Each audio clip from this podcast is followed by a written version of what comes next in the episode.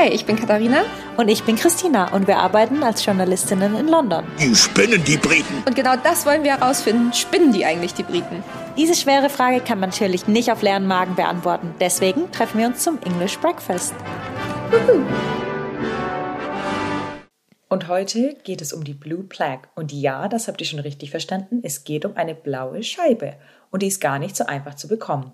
Wenn ihr jetzt schon einmal in London wart, habt ihr bestimmt gesehen, dass an ganz, ganz vielen Häusern so eine blaue Plakette befestigt ist. Die zeigt nämlich, welche Berühmtheit dort gelebt oder gearbeitet hat. Die berühmten blauen Tafeln in London verbinden quasi die Menschen der Vergangenheit mit den Gebäuden der Gegenwart. Das ist eigentlich ganz schön. Das Londoner System der blauen Gedenktafeln ähm, wird heute von English Heritage verwaltet und wurde 1866 ins Leben gerufen und damit gilt es als das älteste der Welt. Also ihr könnt eigentlich überall hingehen in London, weil in, in der gesamten Hauptstadt gibt es insgesamt über 950 Gedenktafeln und die sind an größeren Gebäuden, an kleineren Gebäuden und ähm, die zeigen eben, welche bedeutenden Männer und Frauen dort gelebt oder gearbeitet haben. Aber es ist gar nicht so einfach, diese Tafel zu bekommen. Um ein erfolgreicher Kandidat zu sein, muss seit dem Tod des Kandidaten mindestens 20 Jahre vergangen sein. Außerdem muss mindestens ein Gebäude, das mit der Person in Verbindung gebracht wird, im Großraum London sein, aber jedoch außerhalb von der City of London, weil für die gibt es nochmal andere Spezialregeln. Das Gebäude muss in einer Form erhalten sein, die äh, zu der Zeit, als die zu ehrende Person äh, gelebt hat, auch so ähnlich war. Und es muss von einer öffentlichen Straße aus sichtbar sein, dass so Gebäude mit vielen persönlichen Assoziationen wie Kirchen, Schulen und Theater werden normalerweise nicht für Gedenktafeln in Betracht gezogen, weil da ganz, ganz viele Menschen drin gearbeitet haben. Also zum Beispiel in Theater, da waren dann ganz viele berühmte Schauspieler und dann muss man ja 20.000 Plaketten irgendwann mal drauf machen. ja. An einem Gebäude sind nicht mehr als zwei Gedenktafeln zulässig. Das ist jetzt eine neue Regel und äh, wir gehen da später auch noch drauf ein, wie die zustande gekommen ist. Also die Nominierungen, die dann eingereicht werden bei English Heritage, die werden natürlich gründlich ähm, diskutiert äh, von einem Ausschuss und natürlich machen sie auch ähm, wahnsinnig viel historische Recherche dazu, um eben sicherzugehen, dass diese Person dieses Blue Plaque tatsächlich auch verdient hat. Und Dazu gibt es vom English Heritage ein Blue Plaque Panel, also ein Blue Plaque Ausschuss von Experten und die treffen sich dreimal im Jahr, um eben diese Auswahlliste zu erstellen. Also die Nominierungen, die eben eingereicht werden, die werden dann natürlich erstmal gründlich recherchiert und auch diskutiert. Historiker zum Beispiel setzen sich damit auseinander und erstellen dann eben die Auswahlliste von Menschen, die eine Blue Plaque bekommen werden. Es gibt ganz viele Gründe, aus denen Vorschläge abgelehnt werden können auch. Also zum Beispiel, wenn die historische Bedeutung nicht klar ist oder wenn die Verbindung zu einem erhaltenen Londoner Gebäude nicht stark genug ist. Also wenn jemand irgendwie, weiß nicht, da nur drei Tage abgestiegen ist und aber in dieser Zeit ist ihm die, die Idee überhaupt gekommen. Ich glaube, das würde zum Beispiel nicht reichen. Wir haben natürlich auch einen Experten befragt, und zwar den Experten schlechthin, Howard Spencer.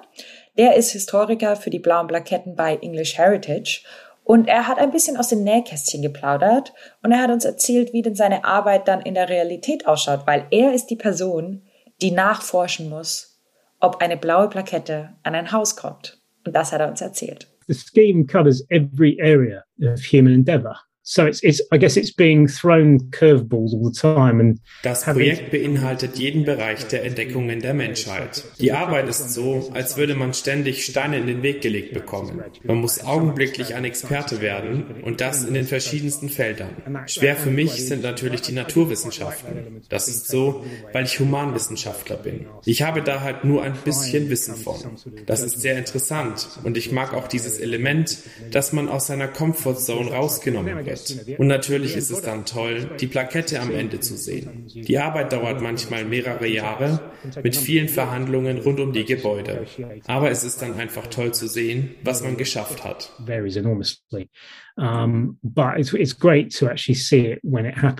Ja, Howard hat uns auch erzählt, dass es immer eine, ein sehr langer Prozess ist und nicht nur um herauszufinden, ob die vorgeschlagene Person tatsächlich geschichtlich Wertvolles getan hat und auch an den Ort, der irgendwie relevant dazu war, sondern man muss auch mit den Besitzern der Häuser verhandeln, damit die Plaketten dort angebracht werden können. Weil man denkt ja, so eine Plakette, die wird draußen aufgeschraubt und dann ist fertig, aber die blauen Plaketten werden komplett in die Fassade eingelassen. Also da wird ein Stück rausgeschnitten und dann wird das eingelassen. Und das ist doch schon ein längerer und schwieriger Prozess, den Vermietern mit den Eigentümern der Häuser zu verhandeln, weil viele dieser Eigentümer, vor allem auch in Zentral-London, in den Gegenden, wo meistens die blauen Plaketten hängen, da sind auch viele, die nicht aus England sind oder nicht in England leben. Deswegen meinte er, es ist manchmal so, als würde er jemanden daten und lauter E-Mails schreiben und die werden, er wird einfach nur geghostet. Ja, jetzt kommen wir zu einer berühmten Plakette, die allerdings für ziemlichen Trubel gesorgt hat, und das ist die von Karl Marx. Die wurde zum ersten Mal 1937 an der letzten Adresse von Karl Marx angebracht. Das war in Chalk Farm. Und diese Gedenktafel wurde entfernt, weil sie wiederholt vandaliert worden war. Mit der Ersatztafel ist dann das Gleiche passiert und der Eigentümer des Hauses hat dann irgendwann gesagt, okay, wir machen, nehmen jetzt nicht nochmal eine dritte und dann wurde das Haus irgendwann abgerissen. Und dann haben sie es eben nochmal versucht, haben eine weitere Gedenktafel von Karl Marx aufgehängt und zwar in einem seiner früheren Unterkünfte in der Dean Street in Soho und die wurde dann 1967 enthüllt und auch da gab es wieder sehr, sehr viele Kontroversen. Viele Leute wollten diese Plakette da nicht haben, weil sie eben äh, Marx als sehr, sehr kontroverse Figur angesehen haben und äh, wollten eben nicht, dass er auf diese Weise geehrt wird. In diesem Gebäude, in dem Karl Marx eben gelebt hat, gab es auch ein Restaurant, das heißt Quo Vadis. Und der damalige Besitzer hat damals gesagt, als diese Gedenktafel eben enthüllt werden sollte, meine Kundschaft ist die allerbeste, reiche Leute, Adel und Königshäuser und Marx war derjenige, der sie alle loswerden wollte. ob das jetzt gut war oder nicht äh, von Marx. Darüber können wir noch mal wann anders diskutieren. Ich meine, verständlich, dass die reichen Leute ähm, keine Plakette von Marx auf ihrem Edelrestaurant haben wollten. Aber gerade deswegen finde ich, sollte sie dorthin.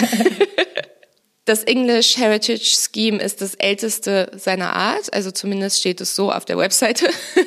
ähm, aber Howard hat uns eben auch nochmal verraten, dass selbst das große Original auch inspiriert wurde. They started in 1866 when the Society of Arts. Es fing alles im Jahr 1866 an. Da hat die Kunstgesellschaft, die jetzt Königliche Kunstgesellschaft heißt, zum ersten Mal entschieden, Plaketten aufzuhängen. Und die erste wurde dann auch im nächsten Jahr, also 1867, auf aufgehängt. Das alles kam nach dem Vorschlag eines Parlamentsabgeordneten. William Howitt hat 1863 im Parlament den Vorschlag gemacht, dass auf den Häusern, welche von beeindruckenden Persönlichkeiten bewohnt wurden, deren Namen auf die Häuser geschrieben werden. Er sagte, dass es auch in anderen Städten stattfindet. Er muss es also schon irgendwo gesehen haben. Leider wissen wir nicht, wo und was er gesehen hat, aber das wäre schon schön zu wissen. Ja, das Tolle an den blauen Plaketten ist, wie auch Howard schon gesagt hat, dass Menschen aus den unterschiedlichsten Bereichen geehrt werden. Wir stellen euch hier mal kurz ein paar vor. Die meisten sind sehr obvious, aber es gibt auch eher so Leute, wo man nicht dachte, dass die eine Plakette bekommen haben. Zumindest nicht in London. Also die erste natürlich Winston Churchill. Ich meine, der hat unglaublich viele Statuen. Wir haben schon mal in einer Episode gesagt, wieso das etwas heikel ist, das Thema. Aber Winston Churchill hat eine blaue Kette. Dann Alan Turing. Und den kennt ihr vielleicht aus dem Film The Enigma Game mit Benedict Cumberbatch. Das ist der Computeringenieur, der damals diese Maschine gebaut hat, die die Codes der Nazis geknackt hat. Guter Film. Übrigens. Ja, sehr guter Film. Natürlich gibt's auch eine Plakette für David Bowie, der berühmte Sänger. Und das ist auch, wenn man ein Sänger ist, muss man schon ordentliches geleistet haben und wie gesagt 20 Jahre tot sein. John Lennon hat auch eine Plakette. Das ist eine der neuesten Plaketten hier. Dann haben wir, ich nenne die liebevoll die Charles Dees. Wir haben Charles Dickens, den Autor, und Charles Darwin, den, Natur den Wissenschaftler, Naturwissenschaftler. Natürlich wundervoll. Mozart hat eine Plakette und das fand ich sehr interessant. Und er hat wohl mhm. in London seine erste Symphonie komponiert, 1764. Oh, krass. Wusste ich nicht. Ja, ich auch nicht. Ähm, Habe ich durch die Plaketten gelernt. Und dann äh, Napoleon III. Und das ist auch die am ältesten noch erhaltene Gedenktafel. Und der letzte französische Kaiser Napoleon III. hat die nämlich bekommen. Dessen Gedenktafel war 1867 angebracht worden. Und heute gilt die Regel, dass die Empfänger einer Gedenktafel seit 20 Jahren mindestens tot sein müssen. Aber Napoleon herrschte damals noch über Frankreich, als seine Tafel angebracht wurde. Und der französische Reichsadler ist sogar Teil des Designs der Gedenktafel. Genau, und er hat diese Gedenktafel bekommen eben an dem Gebäude, wo es eine sehr wilde Geschichte dazu gibt. Und das hat Howard auch gesagt, viel geht auch nach Hörensagen. Also wenn eine Geschichte immer wieder erzählt wird von den gleichen Leuten, dann äh, und von einer groß genugen Gruppe, dann glauben die das auch manchmal beim English Heritage. Die Geschichte bei Kaiser Napoleon ist eben die, dass offenbar verließ Napoleon sein Londoner Haus in der King Street in der Nähe von dem St. James Square in ganz großer Eile und er war so in Eile, dass sein Bett noch umgemacht war und noch Wasser in der Badewanne war und er musste unbedingt ganz schnell nach Frankreich zurückzukehren, als er vom Sturz des Königs Louis Philippe im Jahr 1848 erfahren hat. Wenn ihr durch London geht, dann seht ihr auch, dass an manchen Häusern manchmal zwei Plaketten sind. Das ist allerdings relativ ungewöhnlich, dass es eben diese zwei Gedenktafeln an einem Haus gibt. Derzeit gibt es 18 Fälle von doppelten Gedenktafeln. Ein Beispiel ist in 20 Maresfield Gardens. Da haben Sigmund und Anna Freud gewohnt. Und ein weiteres Beispiel wäre zum Beispiel 29 Fitzroy Square. Da haben George Bernard Shaw und Virginia Woolf gewohnt. Berühmt sind die Gedenktafeln für Jimi Hendrix zum Beispiel und Georg Friedrich Händel. Die sind nämlich an benachbarten Häusern in der Brook Street in Mayfair angebracht. Und irgendwann wurde Jimi Hendrix dann gefragt, ob er es denn gut findet, dass er in der Nähe von Händels alten Haus wohnt. Und Hendrix soll dann gesagt haben, um die Wahrheit zu sagen, ich habe nicht viel von den Sachen dieses Typen gehört. kann ich mir auch vorstellen. Ich kann, oh, Jimmy. Ich kann mir nicht vorstellen, dass Jimi Hendrix da sitzt und sich ein bisschen Händel anhört. Ich weiß nicht, aber so als Musiker ist man doch interessiert über alle Genres hinweg eigentlich. Ja, ich glaube, die waren einfach zu weit voneinander entfernt, würde ich mal behaupten. Aber so ein Mashup wäre mal geil gewesen zwischen Hendrix und Händel. Ja, wenn unter unseren Zuhörern äh, Musikbegabte sind, ähm, wenn ihr ein Mashup hinkriegt, Mix Jimi Hendrix und Georg Friedrich Händel, dann please sendet es zu uns. Wir, wir veröffentlichen es auf jeden Fall. Oh ja. Vielleicht wird es unser neuer Jingle. Uh. Hm. Es gibt aber auch Menschen, also nicht nur Häuser, sondern auch Menschen, die mehr als eine Gedenktafel haben. Zum Beispiel Mahatma Gandhi hat zwei. Einen in der Barons Court Road in West Kensington, wo er als Jurastudent lebte, und die andere in Powys Road in Bow. Und wenn ihr jetzt Bow hört, dann erinnert ihr euch bestimmt an unsere Folge über Cockney Rhyming Slang. Und zwar, das ist die Gegend dort. Und da hat Mahatma Gandhi gewohnt. Und zum Beispiel auch die Premierminister Lord Palmerston und William Gladstone haben jeweils drei überlebende Gedenktafeln. Ebenso wie der Schriftsteller William Maccabees Thackeray. Weil es mit mehreren Plaketten dann so ein bisschen Überhand genommen hat. Ich meine, vor allem wenn du Londons berühmte Töchter und Söhne hast, die sowieso schon so hoch gehalten werden, die waren ja viel in der Stadt unterwegs. Und man kann ja nicht zum Beispiel, ah, da hat William Shakespeare seinen Kaffee getrunken, da hat William Shakespeare so auf die Art ähm, gewohnt, da hat er sich mal umgezogen, da war mal betrunken in der Ecke gelegen. Also damit man das mal ein bisschen... Das war bestimmt viel, ja. viele Ecken. Dass man das so ein bisschen eingedämmt hat, hat man ihm diese Regel eingeführt, dass es nur noch eine Plakette pro Person geben darf. Und wir haben Howard natürlich auch gefragt, was denn seine Lieblingsplakette ist. Und ähm, die hat eine überraschende Verbindung zu Katharinas Heimatstadt Hamburg. I mentioned this one a lot, actually. I'm going to I'm going to mention it again. To a father and son called the Lindleys, William Lindley and William Heerline Lindley. They are not. Ich habe das schon sehr oft erwähnt. Es sind Vater und Sohn, William Lingley und William Heerline Lingley. Die kennt man jetzt eigentlich nicht so in England. Die beiden sind verantwortlich für Abfluss- und Trinkwassersysteme. In 60 Städten in Zentraleuropa haben sie die installiert. William Senior ist dann auch nach Hamburg und hat eine große Rolle im Wiederaufbau der Stadt nach dem großen Feuer von 1842 gespielt. Und dort wird er auch groß gefeiert. Er hat da sogar eine Statue. Aber bis vor neun Jahren hatte er nichts in London. Dann wurde die Plakette in ihrem Zuhause in London aufgehängt. Das ist ein faszinierendes Beispiel, wie britische Ingenieurskunst sich über ganz Europa verbreitet hat. Und das zeigt auch, dass London eine internationale Stadt ist und auch eine europäische. Und ich finde, alle Plaketten reflektieren das. Ganz viele Menschen waren hier zu Besuch und nicht alle Plakettenträger sind Engländer. Viele Menschen sind nach London gekommen und kommen jetzt auch noch. People who've got them, and I think that's that's very interesting. I mean, a lot of people came to London and still come to London. Ah, ja, Hamburg, meine Perle. Lindley Senior war ein führender Pionier wenn es um Sandfiltration geht. Das ist ein Wasserreinigungssystem und das wurde irgendwann auch zum Standard und hat eben dazu beigetragen, wesentlich, dass Cholera ausgerottet werden konnte in der westlichen Welt. Das ist ja eine Krankheit, die wird durch Wasser oder verschmutztes Wasser übertragen und Millionen Menschen sind daran gestorben, besonders eben in den Teilen der Welt, die nicht das Glück haben, über eine zuverlässige Versorgung mit sauberem Trinkwasser zu verfügen. Und ähm, da hat er natürlich schon einfach ziemlich Großes geleistet und deswegen eben diese Plakette bekommen. Und, aber jetzt kommen wir nämlich zu Hamburg. William Lindley spielte auch eine Schlüsselrolle beim Wiederaufbau von Hamburg, denn alle Hamburger wissen das auf jeden Fall. Es gab ja den großen Brand im Jahr 1842. Er hat nämlich Hamburg eine der ersten konstanten Frischwasserversorgungen der Welt verschafft und hat damit auch die Trockenlegung großer Flächen geprägt, eben um sie dann bewohnbar zu machen. Also hat quasi dafür gesorgt, dass die Stadt zu dem geworden ist, was sie ist, dass sie sich ausdehnen konnte, dass sie eben so aussieht, wie sie heute aussieht. Genau, und das sind richtig coole Sachen, also auch von Leuten, von denen man eigentlich so nie was hört. Also ich hatte von William Lindley vorher noch nichts gehört und der hat so einen Einfluss auf die ja. ganze Welt gehabt. Ja, nicht jede Person, die eine blaue Plakette erhalten hat, war britisch oder aus London. So haben aber auch einige, die nicht in London oder England ihren Großteil der Arbeit verrichtet haben, eine blaue Plakette hier bekommen. Und Howard sagt auch, dass das Ganze einfach genau das Schöne an London ist. Menschen aus der ganzen Welt kommen hierher und erreichen bemerkenswerte Sachen. Und auch Menschen von hier gehen in die ganze Welt und verändern diese.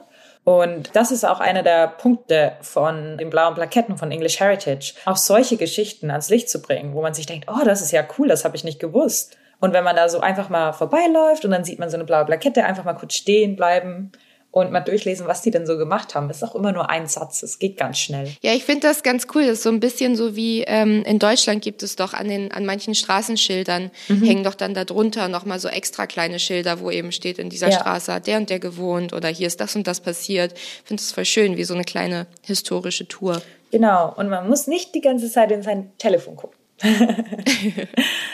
Aber ihr habt jetzt vielleicht gemerkt, dass wir hauptsächlich Plaketten von Männern genannt haben. Und das ist auch ein echtes Problem. Deshalb möchte English Heritage daran arbeiten, und zwar mit der Initiative Plakette für Frauen, weil heute sind nur 14 Prozent der blauen Plaketten in London für Frauen bestimmt. Also nur 14 Prozent der Plaketten gehören Frauen. Und die denken halt jetzt auch, dass es nicht genug ist, was ja zu Recht. Also sie sagen auch, ja, in der damaligen Zeit war der Stand von Frauen nicht so groß, deswegen sind viele Sachen, die die erreicht haben, nicht groß gelobt worden oder sind unter den Teppich gekehrt worden oder ihre Männer haben das eingestrichen.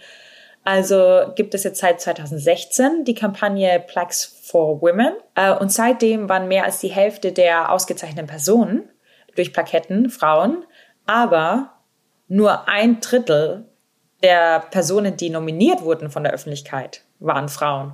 Also das liegt auch an der hm. Öffentlichkeit, die einfach keine Frauen nominiert. Ja. Und Nominierungen, so funktioniert das ganze System. Also wenn ihr eine Frau kennt, die super cooles geleistet hat, geschichtlich und 20 Jahre schon tot ist und irgendwas in London gemacht hat, muss auch keine Engländerin sein, keine Londonerin sein, nur hier mal gelebt haben. Also theoretisch, wenn wir beide jetzt was Großes leisten, was die Welt verändert hat.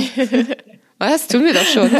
Und 20 Jahre nach unserem Tod kann man theoretisch, könnten wir hier eine Plakette ans Haus bekommen. Oh, das ist schön. genau, also falls euch irgendjemand einfällt, kann auch jemand aus Deutschland sein, aus der ganzen Welt, die, die in London was gemacht hat, könnt ihr das gerne bei English Heritage Blue Plaques vorschlagen. Und die möchten eben mit Hilfe der Bevölkerung, also mit uns allen und deren Vorschlägen, das Ungleichgewicht zwischen den Geschlechtern bei den blauen Plaketten in London beseitigen. Und ich habe mal so zwei meiner Lieblingsfrauen auf blauen Plaketten rausgesucht. Und zwar Ada Lovelace. Ich weiß nicht, ob man die in Deutschland so kennt. Ich kannte die nicht, bevor ich hier war. Aber hier ist sie eine große Ikone, weil sie eine Pionierin bei Computern und Algorithmen waren. Also die hat einen der ersten Algorithmen eben auch entwickelt. Dann Emmeline Pankhurst. Und zwar war sie die berühmte Frauenrechtlerin bei den Suffragettes. Also sie war mit dafür verantwortlich, dass es 1918 das Wahlrecht für die Frauen gab. Und natürlich wurde die dann zum Glück auch geehrt. Ihr kennt wahrscheinlich die fünf Freunde Ich glaube, ich glaube, gefühlt kennt das jeder. Und dann, wenn ihr die kennt, dann sagt euch auch der Name Enid Blyton was. Das ist die Autorin, die hat diese Bücher geschrieben. Ich habe einige, glaube ich, davon gelesen, als ich klein war, aber ich war nie so ein Riesenfan, muss ich ganz mhm. ehrlich sagen. Ich äh, bin Team drei Fragezeichen. Du Team auch, Christina, oder? Forever. Ja. Justus, Peter und Bob. Yes. Aber es geht hier nicht um die drei Fragezeichen, oh. sondern es geht um Enid Blyton und um ein großes Kritikthema ähm, an den blauen Plaketten. Und zwar ja, die blaue Plakette von Enid Blyton wurde jetzt aktualisiert, ähm, um eben die Kritik an ihren rassistischen und fremdenfeindlichen Ansichten mit aufzunehmen. Also English Heritage hat sich eben sehr damit auseinandergesetzt. Was machen wir mit Menschen, die eben rassistisch gehandelt haben, die vielleicht Sklaven gehalten haben, eben die gleiche Diskussion, die man ja auch mit den Statuen hat und haben jetzt eben das Ganze überprüft, besonders eben nach den ganzen Black Lives Matter Protesten im vergangenen Sommer. Und deswegen gibt es jetzt eine Website, die ist verlinkt mit der Gedenktafel zu Enid Blyton. Die Tafel ist übrigens an ihrem ehemaligen Wohnhaus in Chessington. Das ist im Londoner Stadtbezirk Kingston. Sagt euch jetzt vielleicht nicht so viel. Es ist so im Westen, Südwesten quasi. Kann man eigentlich fast nicht mehr London nennen. ähm, Stormzy wohnt da übrigens auch und Tom Holland der neue Spider-Man. Also, falls ihr da mal hinfahren wollt. Es ist tatsächlich sehr, sehr schön. Ich war da schon mal. Da ist mhm. ein kleiner Fluss und es ist ähm, ein netter Stadtteil. Ich schon kann verstehen, warum man da wohnen möchte. ähm, aber zurück zum Rassismus.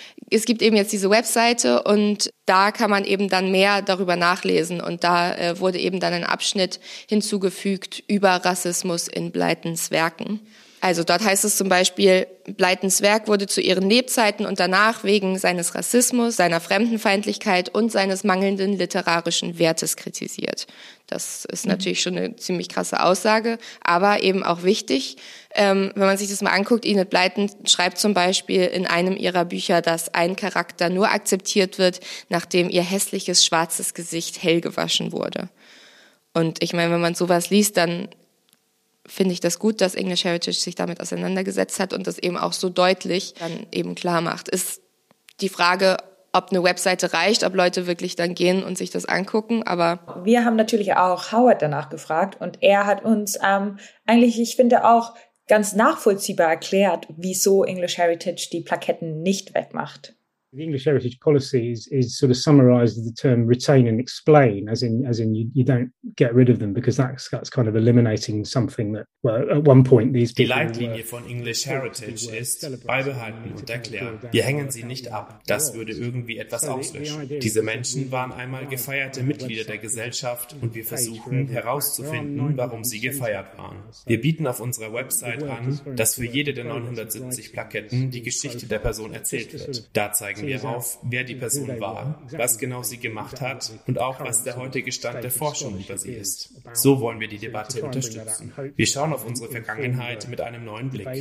Wir versuchen, Teil dieser anhaltenden Diskussion zu sein. Deshalb finde ich Geschichte so interessant. Es ist eine permanente, anhaltende Diskussion darüber, was in der Vergangenheit passiert ist und es endet nie. I have found history so fascinating because it's it's it's it's a permanent, ongoing discussion of what went on in the past. It, it, it never ends, you know. Ja, das finde ich eigentlich auch eine ganz interessante Seite mal zu sehen, weil er ja von der historischen Seite kommt und natürlich ist er auch persönlich nicht davon unbedingt betroffen von Rassismus. Er ist ein mhm. weiser Historiker, der hat Humanwissenschaften studiert, der hat ein schönes Leben. Aber ich kann auch verstehen, dass sie das, was er jetzt gesagt hat, dass sie die Vergangenheit mit dem Wissen und der Sicht von jetzt bewerten und dass er das so als seine mhm. Aufgabe sieht und deswegen diese Website ist eine Ansammlung von Geschichten, die mit den Plaketten eben verknüpft ist. Und was ich mir halt gut vorstellen könnte, ist, wenn die eventuell so ein QR-Code mit in die Plaketten machen könnten oder so. ja. Dass man dann sofort da drauf kommt. Und das fände ich eine gute Lösung. Ich verstehe schon, wieso sie das jetzt nicht komplett alles ausrotten wollen, die ganzen guten Dinge, die gemacht wurden. Aber ich finde es ein guter Weg, dass man das differenzierter sieht, was Menschen geleistet haben. Und die Menschen auch differenzierter ja. sieht. Natürlich ist es auch interessant, mal rauszufinden, wer macht denn diese Plaketten eigentlich? Also, die kann man ja nicht einfach so im Laden kaufen. Mhm. Und das berühmte blaue Rondell, das wir heute kennen, hat sich eben über mehrere Jahrzehnte entwickelt. Und die ersten oder die offiziellen Plaketten waren auch nicht immer blau, Die vereinfachte Tafel, so nennen die das, Londoner Gedenktafel, die wurde dann 1938 von einem ungenannten Studenten der Central School of Arts and Crafts entworfen, der dafür nur vier mhm. Guineen erhielt. Und das ist so altes Geld, das ist ganz, ganz, ganz wenig. Und natürlich, Studenten wurden schon immer ausgebeutet. Der sollte eine blaue Plakette bekommen, oder nicht? eine blaue Plakette dafür, dass er die das Design der blauen Plakette entworfen hat. Ja. Ah, er hat äh, eine gute Sache gestartet. Mit Zusatz des Namens von English Heritage und des Portcullis-Logos wird das gleiche Design dann auch heute noch verwendet. Und jede Plakette hat einen Durchmesser von 19 Zoll und das ist sehr, sehr süß. Das wird von ähm, einer Familie, also von den Keramikern Frank und Sue Ashworth in Cornwall in Handarbeit hergestellt. Und bei den oh. Ashworth ist das halt Familienbusiness. Also auch ihr Sohn, also man muss dazu sagen, die sind sehr alt und ihr Sohn ist auch schon 35, 36, 37. und ähm, ihr kleiner fünfjähriger Sohn stellt die Plaketten her. Er kann gut die kleine Schrift auf die Plaketten machen. Ja, tatsächlich. Ähm, ich habe da auch ein, ein Video zu gesehen und das war ganz süß. Ähm, da, da sitzt dieser Mitte 30er da und füllt so die Schrift aus und die Mutter schaut so über, über die Schulter und sagt, nein, da ist ein bisschen zu dick aufgetragen. Also hier nochmal, hier musst du nochmal drüber.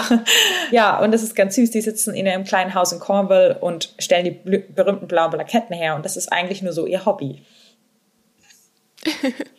das ist eigentlich ein nettes Hobby, ja. besonders wenn du ähm, in Rente bist. Ja. Und dann tust du noch was Gutes, um geschichtlich zu informieren. Not bad. Aber English Heritage ist natürlich jetzt nicht die einzige Organisation, die so Erinnerungsplaketten herstellt. Es gibt noch einige andere und ähm, da muss man zum Beispiel auch nicht erst 20 Jahre tot sein, um die zu bekommen. Also ähm, es gibt auch äh, Berühmtheiten, deren Partner und Kinder leben noch und für die ist es dann eben schön, wenn die schon ein bisschen früher geehrt werden und sie sozusagen einen Ort haben, wo sie auch hingehen können. Also natürlich ähm, der nicht der Friedhof ist, wo sie sich dann an ihren Verwandten erinnern können. Der Westminster Council zum Beispiel macht grüne Plaketten und ganz viele Local Councils ähm, in ganz England haben auch ihre eigenen Projekte, wo sie eben auch Plaketten machen oder Gedenktafeln und eben an, an Menschen ähm, erinnern, die Wesentliches beigetragen haben. Es gibt zum Beispiel auch die Blue Plaques in Schottland, und man kann sich auch, wenn man das mal googelt, Blue Plugs, äh, ich glaube Map, dann kannst du eine äh, kannst, kriegst du quasi so eine ähm, Karte von, von ganz Großbritannien und dann kannst du sehen, wo es überall diese Plaketten gibt. Also es wäre, wenn mal einen ganz besonderen Trip machen wollt durch Großbritannien, dann macht den Blue Plague Trip. Heard it here first. Alleine in London sind 950, also plant mal zehn Jahre ein. wir könnten ja mal anfangen, mal sehen, ja. wie lange, so lange wie wir hier leben, wie viele wir kriegen. Eine weitere Organisation, die das vor allem auch ein bisschen anders macht, wir haben ja gehört, es äh, sind sehr, sehr wenige Frauen bei den Blue Plaques vertreten und es sind auch sehr, sehr wenige People of Color vertreten. Und da gibt es zum Beispiel aber den Nubian Jack Community Trust und die ähm, sorgen eben dafür, dass besonders Schwarze, die historisch irgendwie ähm, große Dinge geleistet haben, dass die eben auch geehrt werden. Genau, das finde ich auch extrem wichtig. Und unser Historiker Howard hat auch extra darauf hingewiesen, dass ähm, solche Trusts oder solche anderen Schemes oder andere Organisationen eben auch extrem wichtig sind, um die Geschichte am Leben zu halten. Und zwar die gesamte Geschichte und nicht eine komplett gefilterte. Und ja. ich finde das ein mega spannendes Thema erstmal, wenn man so blaue Plaketten hört, denkt man immer, oh Gott, also wie kann man denn so viel darüber reden? Und jetzt haben wir schon eine ganze Episode voll damit. Die Frage, die übrig bleibt. Katharina, ja. spinnen die Briten oder die Londoner mit ihren blauen Plaketten? Nimmt das ein bisschen überhand oder ist es eigentlich eine, eine schöne Sache? Ich finde, es ist eine schöne Sache. Ich finde das gut und ich finde es auch schön, dass äh, eben auch Touristen und eben auch Nicht-Touristen wie wir durch London gehen können, weil ich freue mich jedes Mal, wenn ich so eine Plakette sehe und äh, guck mir das an und so, oh, guck mal, wer hier gewohnt hat. Und ähm, dann steht da drunter ja so ein kleines bisschen was. Ich weiß nicht, vielleicht würde ich mir sogar noch wünschen, dass es da einfach noch mehr Informationen zu gibt und besonders eben, ähm, wenn man sich dann anguckt, zum Beispiel bei ähm, das halt ganz so ein bisschen einzuordnen und das eben nicht einfach so da stehen zu lassen ohne Kontext sozusagen. Deswegen finde ich eben die Idee mit der Website schon eigentlich ganz gut, aber vielleicht kann man das noch ein bisschen prominenter machen, weil so ist einfach, ich weiß nicht, also so ist es so, oh, wir haben uns abgesichert, wer will, kann mehr darüber lesen, aber es ist nicht in your face. Also für alle, die jetzt nicht vielleicht darauf sensibilisiert sind oder sich damit viel auseinandersetzen, ist es nur diese Plakette und von außen sieht man eben nicht sofort, was dieser Mensch gemacht hat oder was er vielleicht auch für Fehler hatte. Ja, genau. Also ich fände so ein QR-Code, aber ich weiß nicht, wie das so ins Design passt. fände ich ganz gut. Ähm, was, also auf der einen Seite finde ich es richtig schön, auch mit der Geschichte und allen. Und ich finde, ähm, dass man ja diese Beziehung zwischen Menschen und Orten eben auch ein bisschen würdigt. Und weil wir kennen das ja alle, dass wir uns an bestimmten Orten total wohlfühlen und dass diese Beziehung nicht immer im Fokus eigentlich so, steht. Und es ist auch ganz schön, dass äh, manche Plaketten können eben Häuser schützen. Also die bieten zwar keinen rechtlichen Schutz für Gebäuden, weil das dann nicht unter Denkmalschutz steht, aber ist schon sehr schwer, die abzureißen, weil mhm. auch die Häuser von Oscar Wilde zum Beispiel in Chelsea und von Van Gogh in Stockwell, mhm. die wurden beispielsweise auf ihrer, aufgrund ihrer historischen Assoziation durch diese blaue Plaketten dann erhalten und nicht abgerissen. Ja.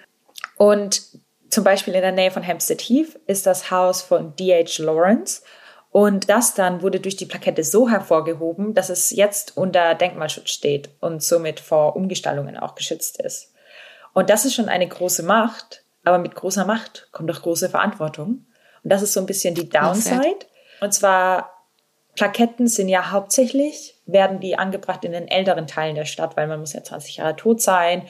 Langsam geht mhm. das auch weiter raus. Aber das Problem ist, dass wenn so eine Plakette auf so ein Haus drauf kommt, können auch die Vermieter die Mieten anheben. Das Haus wird viel, viel mehr wertvoll, weil du hattest eine historische Figur, die dort gewohnt hat. Und das ist so ein bisschen ja. die Downside. Eigentlich absurd, ne? Nur weil jemand da, also es ist ja schön zu wissen, dass jemand da gewohnt hat, aber das macht ja das Haus nicht mehr wert. If anything, macht es das Haus weniger wert, weil es schon so lange da steht und wahrscheinlich ähm, schlechte Dämmung hat. Ja, ich meine, aber du weißt ja, wir waren ja an meinem Geburtstag in einem Spa.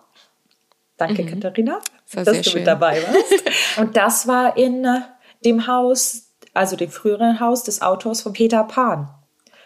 Und ja. da haben wir uns ja auch richtig reingefreut, dass wir jetzt in das ehemalige Haus von dem Autor von Peter Pan gehen. Ja, ich glaube, dass es eben damit zusammenhängt. Also für mich ist es, glaube ich, gar nicht so, oh, hier hat ähm, Friedrich Engels gewohnt oder oh, hier hat Churchill gewohnt oder whatever. Ich glaube, es ist mehr so, ähm, dass das natürlich Menschen sind, über die wir Sachen wissen. Mhm. Und dann ähm, hast du so das Gefühl, du tauchst irgendwie in, in die Geschichte ein. Und aber ich glaube, für mich wäre das auch so, wenn jetzt an jedem, sagen wir, an jedem Haus wäre so eine kleine Infotafel mit Leuten, die da gewohnt haben. So hier hat John Smith gewohnt. ähm, er hat in seiner Lebzeit 30 Frauen gedatet und davon zwei geheiratet. und also irgendwie finde ich das halt schön, was über über Menschen herauszufinden und äh, sowas Privates zu sehen. So da hat derjenige gewohnt. Hier ist irgendwie sein Leben entstanden und so. Also ich weiß nicht, ich finde das einfach sehr interessant. Ja, ich finde, das ist halt einfach auch nochmal, weil das auch Menschen sind, die Großes geleistet haben. Deswegen ja. ist das nochmal so, oh mein Gott, das ist die Person, die, die das und das, also das Abwassersystem in Hamburg erfunden hat, weißt du? Oder ja, oh mein Gott, äh, David Bowie, John Lennon. Das sind ja auch so, vor allem wenn man jetzt in die neuere Zeit kommt mit den ganzen Rockstars und den Musikern und so, Jimi Hendrix, das sind ja so fast wie Götter ihrer Zeit gewesen. Ja. Und dann hast du diesen ganzen Mythos, der drumherum ist, dann wie brillant die waren. Ja. Und dann fühlt man sich denen irgendwie nah, weil jedes Mal, wenn ich an der Plakette von Bowie vorbeilaufe zum Beispiel, denke ich mir, ah, cool. ja, ich finde es immer verrückt, da wo wir die Live-Schalten machen in Primrose Hill, ähm, an genau an dem Haus, vor dem wir quasi stehen, ist, äh, da hat Friedrich Engels gewohnt und ähm, Primrose Hill, für alle, die es nicht wissen, ist ein sehr reicher mhm. Teil von London. Und ich finde das immer so witzig zu, zu denken, so, oh, was würde der jetzt denken? Ja, das ist das. so, wie hat sich das hier verändert? ja, das ist, glaube ich, auch, was Howard so angesprochen hatte und meinte, es, es macht ihm auch total Spaß, so die Vergangenheit eben durch die, mit dem Wissensstand und durch die Augen von heute zu bewerten. Das muss jetzt nicht nur mit der Kritik sein von heute, sondern auch einfach mal, guck mal, wie sich die Stadt verändert hat, seit die Person da gewohnt hat. Und was würden die wohl sagen? Ja, genau, das, das führt immer, finde ich, auch dazu, jetzt beim Beispiel von Primrose Hill zum Beispiel, dass man mehr darüber wissen will, wie hat sich dieser Stadtteil entwickelt, ja. welche Menschen haben hier früher gewohnt ähm, und welche Menschen wohnen hier jetzt. Ja, das ist das gleiche wie, äh, dass Mahatma Gandhi in Bo gewohnt hat. Ja. Das finde ich auch extremst interessant. Ich frage mich so ein bisschen, ähm, so wenn wir jetzt mal in die Zukunft gucken, was für, was für Popstars oder Menschen oder so. Ich meine, Jude Law zum Beispiel wohnt ja auch in Primrose Hill, glaube ich. Kriegt der eine Plakette später, wenn er 20 Jahre tot ist? Oder was ist mit One Direction? Kriegen die eine Plakette? Auf jeden Fall Elton John bekommt eine. Ja. Also, ich glaube, da gibt es überhaupt keine Debatte. Äh, die Frage ist, ob er die in London bekommt. Also ich finde es mega interessant. Äh, ihr könnt uns gerne mal schreiben oder auch die Fotos schicken von eurem Urlaub in London mit den blauen Plaketten, die ihr so gesehen habt, mit ähm, blauen Plaketten, die ihr euch von Menschen wünschen würdet. Und bitte schreibt an English Heritage für Ideen für Frauen, die geehrt werden sollten. Und äh, wenn ihr mit uns in Kontakt treten wollt, kommt doch einfach auf unseren Instagram unter English Breakfast, der Podcast. Oder wie immer könnt ihr uns natürlich auch eine E-Mail schreiben, da freuen wir uns sehr unter englishbreakfast.podcast at gmail.com.